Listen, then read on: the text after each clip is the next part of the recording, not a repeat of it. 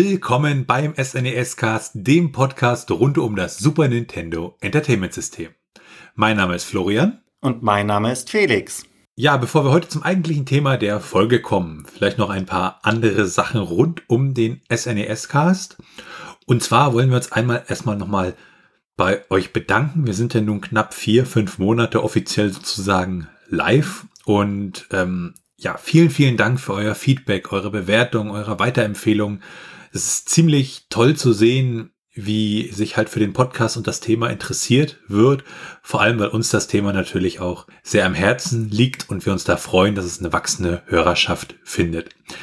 Hier vielleicht so kleine Ausblick in die Zukunft. Wir arbeiten auch fleißig an den nächsten Folgen und im Hintergrund, ja, so an dem einen oder anderen kleineren Nebenprojekt rund um das SNES, e was halt so mit dem Podcast irgendwie sich dann ergeben hat und entstanden ist. Daneben gibt's jetzt ab dieser Folge sozusagen, ähm, könnt ihr auf unseren Discord-Server kommen, der halt entsprechend offen verfügbar ist und ähm, für unsere Steady-Unterstützer, da gibt's dann natürlich da extra Rollen. Ja, aber nun erstmal zum eigentlichen Thema.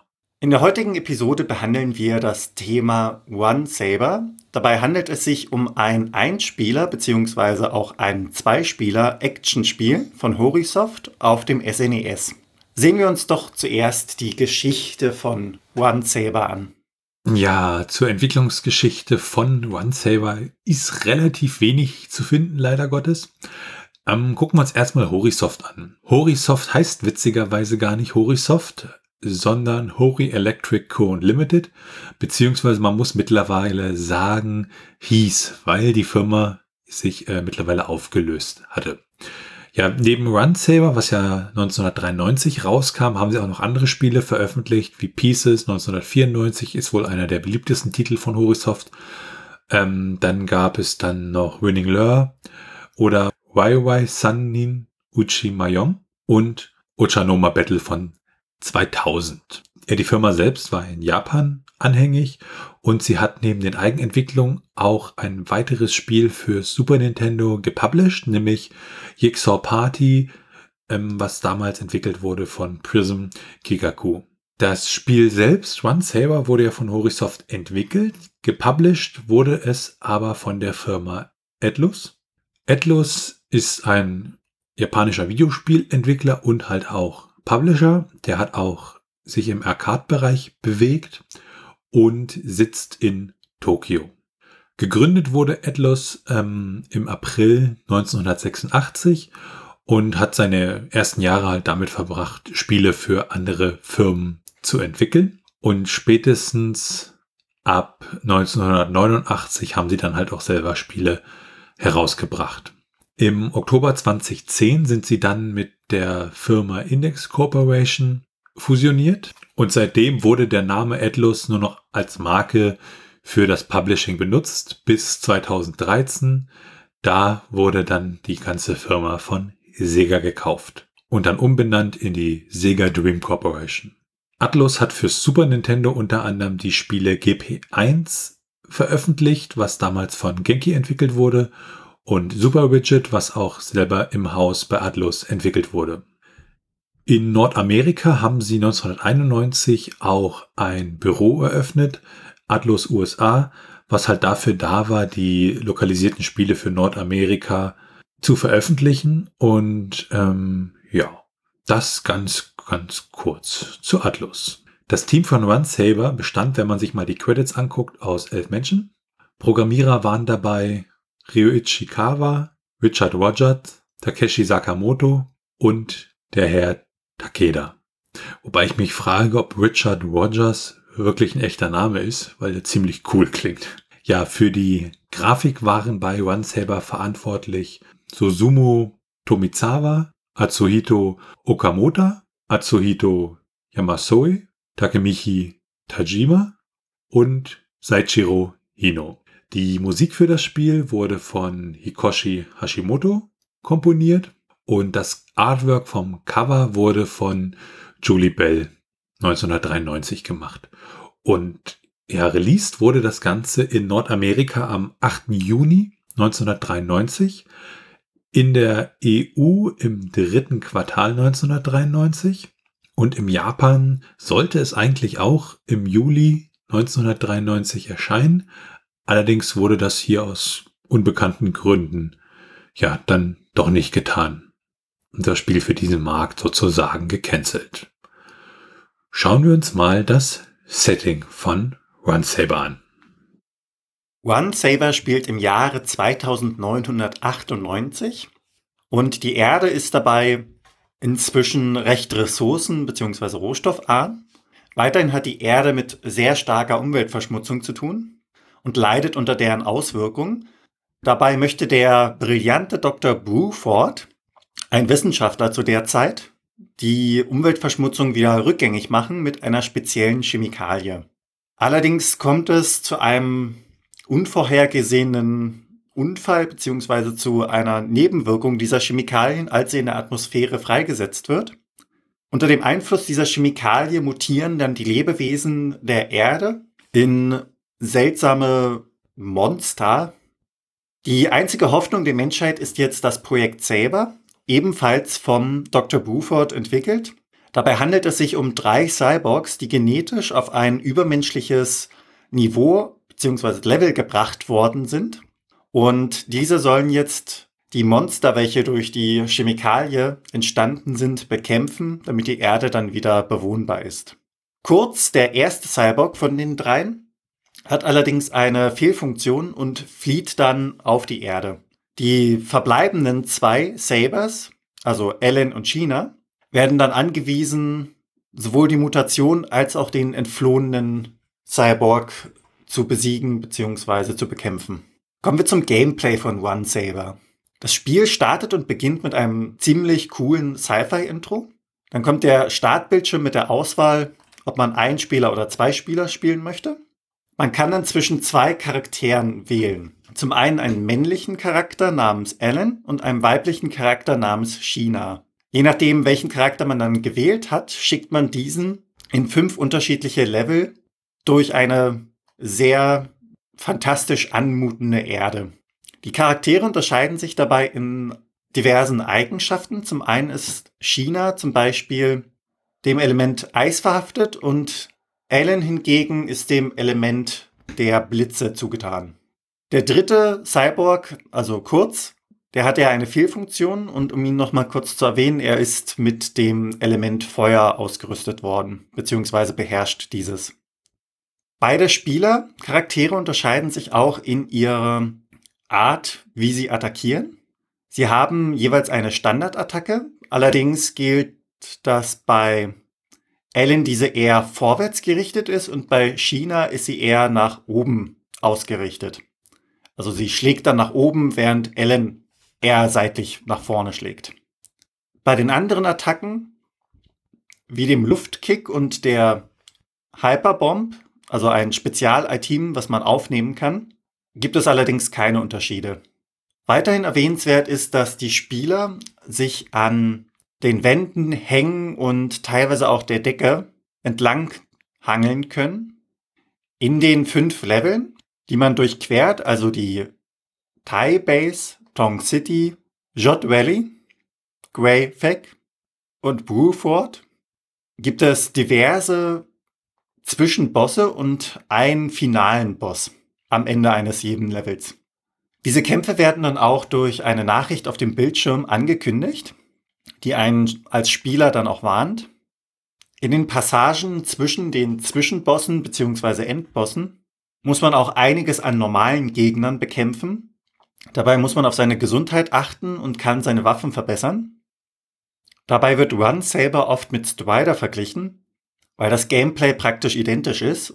Und Strider ist eine Arcade-Serie über eine Organisation hochtechnisierter Ninjas von Capcom.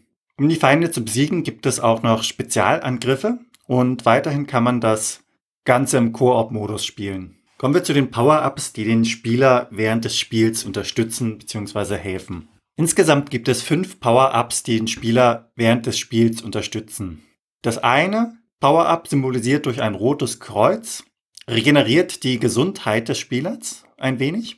Das zweite Power-Up wird symbolisiert durch ein Säbel und wenn man dieses einsammelt, wird die Reichweite als auch die Power des eigenen Sabers erhöht. Ein weiteres Power-Up ist dann eine verbesserte Version des ersten, also die Regeneration der Gesundheit. Dann gibt es die klassischen Leben, die durch das eigene Gesicht symbolisiert werden. Also man sieht sein eigenes Gesicht, sammelt es ein, bekommt ein Leben. Und als letztes gibt es die Hyperbomb, ein Item, welches durch die rosa leuchtende Kugel zu erkennen ist. Sammelt man diese ein, wird die Anzahl der Bomben, die man im Inventar hat, um eins erhöht. Kommen wir zur Steuerung des Ganzen. Ja, die Steuerung ist halt relativ einfach. Mit dem Digitalkreuz bewegt man seine Figur natürlich. Ähm, mit Start wird zum Beispiel bestätigt und im Spiel dann selber wird mit Y halt zugehauen. Mit X kann ich eine Hyperbombe werfen und mit B springe ich. Und mit dem L oder R-Button kann ich dann noch so ein bisschen sliden. Daneben gibt es natürlich noch die Special Moves und auch so Sachen wie den, den Jump Kick, also wenn ich in die Luft springe und dann äh, kicke. Ja, das ganz kurz zur Steuerung. Schauen wir uns mal Grafik und Sound an. Da gab es so unterschiedliche Bewertungen auch, dass viele den, die Grafik ja für ein Spiel aus der Zeit eigentlich relativ gut fanden. Wir fanden so ein bisschen, dass die Hintergründe so ein bisschen ja einfach schrägstrich steril so ein bisschen wirkten. Nicht übermäßig, aber wenn man sich so andere Spiele anguckt, also wenn wir das da zum Beispiel vergleichen mit Skyblazer, dann merkt man da doch so ein bisschen schon einen Unterschied. Ja, die Musik ist ja, wie wir vorhin schon gesagt haben, von Hikoshi Hashimoto und insgesamt umfasst die Musik im ROM 15 Titel, 14 ja, Musikstücke und ein Soundeffekt sozusagen für die Fanfare, wenn man da was selektiert. Und wobei man da auch ein bisschen gucken muss, wo macht man da den Unterschied. Zum Beispiel auch das Level Clear ist ja auch als Musikstück gewertet und ist aber nur drei Sekunden lang. So im Grundsatz gehen die Musikstücke halt von 30 Sekunden, Pi mal Daumen, bis knapp drei Minuten. Aber werfen wir einen Blick auf die Strategie. Ja, die allgemeine Strategie ist recht schwierig. Im Grunde kann man nur sagen, man soll sich nicht treffen lassen und gut austeilen, aber das ist recht unbefriedigend. Es gibt diverse Listen und Zusammenfassungen der jeweiligen Level mit den einzelnen Gegnern. Das würde jetzt hier ein wenig zu weit führen. Um nur ein Beispiel zu nennen, in Stage 1 gibt es die fliegenden Aliens. Sie sind lästig, wenn sie in Gruppen angreifen, allerdings lassen sie sich durch einen Sprungkick recht einfach aus dem Weg räumen beziehungsweise besiegen. Und sobald sie dann besiegt sind, lassen sie auch ein Health Up fallen. So wie diese kleinen Monster und Gegner beschrieben werden, werden auch die Zwischenbosse als auch die Endbosse wirklich auch zusammengefasst und jeden einzelnen dieser Gegner jetzt zu beleuchten würde ein wenig zu weit führen. Daher widmen wir uns dem letzten Endboss als Beispiel. Vom Endboss sollte man sich nicht einschüchtern lassen, denn er ist relativ einfach zu besiegen. Im ersten Moment sollte man seinen Kopf attackieren. Sobald dies geschehen ist, öffnet sich in seiner Brust eine Stelle, die man anschließend attackieren kann. Dadurch wird das Herz des Endbosses freigelegt, welches man dann anschließend attackiert. Allerdings sollte man dabei sehr schnell sein, da es nur einige Sekunden offen bleibt. Mit diesem Muster sollte der Boss recht einfach zu besiegen sein und danach kann man das Ende vom Spiel genießen. Wenn es den Spieler vor eine zu große Herausforderung stellt, kann man sich die Sheets anschauen. Bei RunSaber gibt es ein geheimes Menü und dieses Menü kann man dadurch aufrufen, dass man BY die rechte Taste auf dem Digitalkreuz und Select drückt, wenn der Logo-Bildschirm von Atlus kommt. Alternativ kann man dafür auch Game Genie Codes bzw. Pro Action Replay Codes, also allgemein Cheat Codes benutzen, um dieses Menü zu aktivieren. Wenn dieses Menü aktiviert wurde, kann man vom Hauptmenü aus damit sich die gewünschten Levels auswählen oder einen Soundtest starten. Neben diesem eingebauten Cheat gibt es auch eine Reihe von Cheatcodes, die benutzt werden können. So existieren unter anderem Cheatcodes, um die Spieler unverwundbar zu machen oder ihnen unendliche Leben zu geben oder unendliche Bomben oder unendliche Continues. Daneben gibt es auch Cheatcodes, mit denen ich zum Beispiel einstellen kann, mit wie viel Energie ich initial starte oder dass ich komplett ohne Continuous starte oder mit einer, mit fünf oder mit neun Continuous. Wenn wir mal die Unterschiede der Spiele angucken, da haben wir eine nordamerikanische und eine europäische Version. Da sind uns jetzt nicht so die Unterschiede aufgefallen, Allerdings gab es von Run Saber auch eine Reihe von Prototypen. Wenn man diese Prototypen mal zeitlich einordnet, dann haben wir einen Prototypen vom 19. Januar 1993, der sich halt vom entsprechenden ja, fertigen Bild unterscheidet. Ähm, kurz danach, am 27. Januar 1993, gab es auch einen Prototyp, den man sich mal ein bisschen genauer auch angucken kann. Da sind im ROM zum Beispiel wieder Daten enthalten, zu welchem Datum dieser Prototyp gebaut wurde. Und auch das geheime Menü ist in diesem Prototyp bereits benutzbar. Im Level 2 gibt es eine Frau als Endboss und die wurde, was man hier schön vergleichen kann, weil hier noch der ursprüngliche Endboss drin ist, wurde im fertigen Spiel ja zu einem Art Skelettfrau umgebaut, das Ganze. Warum das so ist, das werden wir in den Trivia nochmal ein bisschen genauer beleuchten. Wenn man in der einfachen Schwierigkeit stirbt, dann wird man hier in dieser Version wird man mit drei Spezialattacken wieder gerespawnt. Das wurde in der finalen Version dann so geändert, dass es nur noch zwei waren. Daneben fehlen in diesem Prototypen einige Soundeffekte für bestimmte Gegner und Bosse. Aber an sich ist dieser Prototyp schon so weit, dass man ihn durchspielen kann. Daneben gibt es noch den sogenannten Legend Prototyp, der am 20. April 1993 veröffentlicht wurde. Und auch dieses Spiel kann durchgespielt werden und von der entsprechenden Release Group wurde das Spiel mit einem Trainer versehen, um halt äh, ja das noch ein bisschen einfacher zu machen. Eine ja, nicht veränderte Version von diesem Prototypen gibt es allerdings nicht. Werfen wir mal einen Blick in die technischen Daten von Run Saber. Ja, technische Daten, das heißt bei uns immer, wir gucken ins ROM rein. Zum Beispiel gibt es im ROM immer einen internen ROM-Header, der halt von den Entwicklern gesetzt werden muss, damit Nintendo das Ganze auch freigibt. Und da stehen einige interessante Informationen dran und dann natürlich enthält das ROM selber auch noch interessante Informationen. RunSaber selbst war ein ganz normales ROM ohne Batterie, ohne SRAM, ein 8 Mbit ROM und trug intern den Titel, den internen Titel RunSaber groß geschrieben und zusammen. Es handelt sich um ein Fast ROM, das heißt mit einer Zugriffszeit von 120 Nanosekunden. Kommen wir zu den Portierungen und Nachfolgern von RunSaber. In dem Sinne gibt es keine, also weder für die Virtual Console noch für die Switch Online. Und es existieren auch keine bekannten Nachfolger. Gehen wir dann direkt weiter zur Trivia-Sektion. Durchschnittlich braucht man für das Spiel grob eine Stunde. Wenn man schnell ist, schafft man es in 40 Minuten und wenn man sich Zeit lässt, kann man bis zu zwei Stunden in dem Spiel verbringen. Es ist also an sich ein relativ kurzes Spiel. Doch kommen wir zur Auflösung, warum der Boss am Ende der Stage 2, Tong City, verändert worden ist.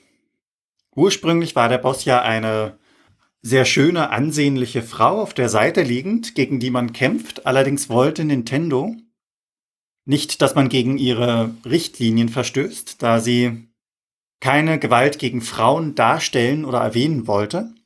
Und dementsprechend wurde das Ganze dann in eine Skelettfrau vom Aussehen her geändert. Nintendo hat dies dann auch akzeptiert, genehmigt. Im ROM selber gibt es auch einen Hidden Text. Ähm, da steht dann KAW ist gleich 921222 und RCR ist gleich 930119, jeweils als Datum formatiert und diese Initialien sind äh, die Initialien der Programmierer Ryoichi Kawa und Richard Rogers. Ja, vielleicht noch ein paar Merkwürdigkeiten rund um das Spiel. Man kann die Paletten der Protagonisten ähm, wechseln. In zwar, wenn man das Spiel anhält und dann die Select-Taste drückt, dann kann man da zwischen acht Paletten hin und her switchen. Das ist äh, relativ seltsam. Und äh, so ist es zum Beispiel so, dass China im Titelbildschirm anders dargestellt wird als im eigentlichen Spiel und man praktisch ja da sozusagen das wieder aneinander angleichen kann. Äh, Hintergrund ist wahrscheinlich, dass man äh, China mit, ja, von der, von der Farbwahl her nicht allzu girlyhaft aussehen lassen wollte und man daher die Farben geändert hat, das wahrscheinlich aber dann in der Grafik des Titelbildschirms vergessen hat. Wenn wir mal einen Blick auf die Preise werfen, also was kostet ein solches ROM von Run Saber heutzutage? Gucken wir vielleicht einmal auf den Preis der Handbücher, also wenn man nur das Handbuch kaufen möchte, da kann man bis zu 40 US-Dollar ausgeben. Wenn man das Modul so als solches kauft, ähm, bis zu 115 US-Dollar ungefähr. Im kompletten Paket bekommt man das Ganze für 150 und komplett neu kann man es für 450 Dollar kaufen. Wenn man nur die Box kaufen möchte, also ohne Spiel, da ist man so bei 60 US-Dollar dabei. Ja, daneben gibt es auch ein ROM-Hack für OneSaver, eine Übersetzung ins Spanische und damit kommen wir zu den Retro-Achievements. Achievements sind ja, wie bereits oft erklärt, kleine Errungenschaften, die man von der Plattform Steam unter anderem kennt. Das heißt, der Spieler an sich erledigt eine Aufgabe, renne 1000 Kilometer durch die Gegend und man bekommt dann ein kleines Icon eingeblendet. Du bist der Wanderer Nummer 1 als Belohnung. Die Retro-Achievements sind dann Achievements auf alte Spiele übertragen, die dann durch verschiedene Emulatoren unterstützt werden. In OneSaber gibt es 22 Achievements, von denen wir hier mal drei als Beispiel nennen. Die Errungenschaft bzw. das Achievement Cheetah bekommt man, wenn man das geheime Menü aktiviert. Wenn man hingegen 15 Hyperbombs sammelt während des Spiels, bekommt man das Achievement Glowing Sphere. Und das Achievement Tong City bekommt man, wenn man die Stage 2 im Schwierigkeitsgrad normal schafft. Doch schauen wir uns einmal an, wie schnell man dieses recht kurze Spiel denn wirklich schaffen kann bei den Speedruns. Ja, das Spiel kann man ja mit Ellen, mit China oder im Koop-Modus spielen und die Zeiten sind wirklich sehr, sehr kurz dann, wobei es hält sich noch im Rahmen. Also wenn man sich Speedruns anguckt, da gibt es ja manchmal auch Spiele, die sind in drei Minuten plötzlich durch. Ähm, ja, bei Ellen ist es so, da liegt die Bestzeit bei 14 Minuten und 49 Sekunden und bei China sind es 14 Minuten 50 Sekunden, also eine Sekunde länger. Im Koop-Modus sind die Zeiten dann wesentlich höher. Da liegt die Bestzeit bei 19 Minuten und 12 Sekunden, der zweite Platz schon bei 25 Minuten und 4 Sekunden und der dritte Platz bei 29 Minuten und 54 Sekunden. Ähm, da muss man sich natürlich auch so ein bisschen, ja, die beiden Spieler miteinander absprechen und dann halt auch schnell durchkommen. Interessant ist natürlich dann am Koop, dass dort ja Speedrun rekordmäßig zwei Spieler den Rekord halten. Schauen wir uns doch mal das Handbuch an. Das ist um die 20 Seiten lang und beinhaltet eine Einführung in die Geschichte des Spiels.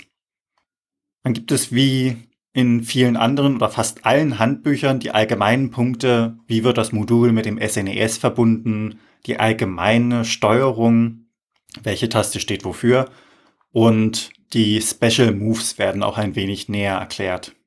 Daneben wird dann noch der Spielebildschirm erklärt, also wo ist die HP-Leiste und wofür steht sie, die Punkte, wo werden die eingeblendet und gezeigt. Des Weiteren werden dann die Level und die Gegner näher beschrieben und die letzten zwei Seiten werden dann für die Garantie verwendet. Aus heutiger Sicht hat das allerdings keinen Mehrwert mehr. Kommen wir zu den Bewertungen. Wie wurde One Saber denn aufgenommen zu damaliger Zeit? Run Saber wurde zur damaligen Zeit relativ gut aufgenommen. Wenn wir uns da Electronic Gaming Monthly angucken, vom Oktober 1993, da hat es 8 von 10 Punkten bekommen. Aber auch in der heutigen Zeit, ähm, zum Beispiel Netjag vom 22. August 2003 hat 8 von 10 Punkten bekommen. Die Playtime hat im November 1993 79 von 100 Punkten vergeben. Und äh, es gibt natürlich auch so ein bisschen ja Ausreißer, nenne ich sie mal. Superplay aus dem Vereinigten Königreich hat im August 1993 59 von 100 Punkten vergeben oder Total, äh, also das deutsche Magazin hat im Januar 1994 2,75 von 6 Punkten vergeben, was praktisch ja 65 Punkte von 100 wären. Das ganz kurz zur Bewertung. Ja, wie ist unsere Meinung zu dem Spiel? grundsätzlich erstmal ziemlich toll. Äh, ein Multiplayer-Spiel, was man halt zu zweit spielen kann. Das finde ich immer ziemlich toll und suche solche Spiele auch immer. Ja, und es wird halt oft halt verglichen mit Strider und da ist auch definitiv was dran. Ich fand persönlich diese Hintergründe so ein bisschen da, vielleicht habe ich auch zu sehr drauf geachtet, die fand ich so ein bisschen, ja, steril und langweilig, aber an sich durchaus solide. Die Steuerung fand ich eigentlich sehr, sehr präzise und die hat irgendwie auch Spaß gemacht und die Musik, die war aus meiner Sicht eigentlich ganz ordentlich und dass das war, ja, nett anzuhören und hat auch das, das Spiel an sich wirklich unterstützt. Wie ist es bei dir, Felix? Es ist wirklich schön, äh, Spiele auf dem SNES e zu haben, unabhängig ob das Original oder Emulator ist, die einen Multiplayer-Modus haben, weil persönlich hat es mich an Super Protector erinnert und da habe ich sehr viele schöne Erinnerungen an dieses Spiel, teilweise auch sehr frustrierend, ne, wenn man es nicht geschafft hat. Mit Strider kann ich es allerdings nicht vergleichen, weil ich das Spiel einfach nicht kenne oder gespielt habe also keinerlei Informationen oder Eindrücke davon habe. Was mir sehr gut an One Saber gefallen hat, war das Intro. Da wird man direkt ins Spiel geworfen und es kommt wirklich Stimmung auf.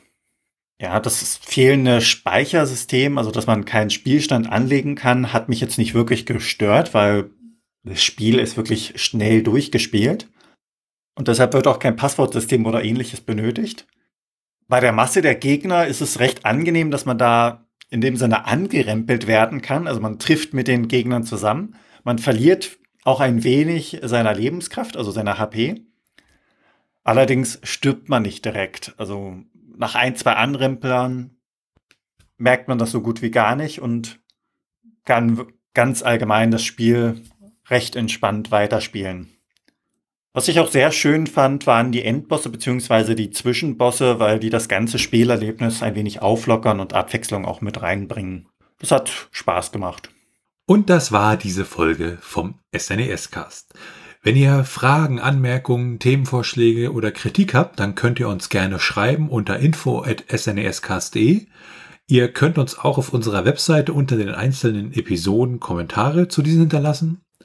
Ansonsten bewertet uns bitte bei Apple Podcasts und anderen Podcast-Portalen und natürlich könnt ihr uns auch persönlich empfehlen. Ihr könnt uns auf Steady unterstützen, da freuen wir uns drüber und es hilft uns, diesen Podcast zu machen. Alles weitere dazu und rund um den Podcast und auch unter anderem unseren Link zu unserem Discord findet ihr unter snescast.de. Tschüssi. Ciao.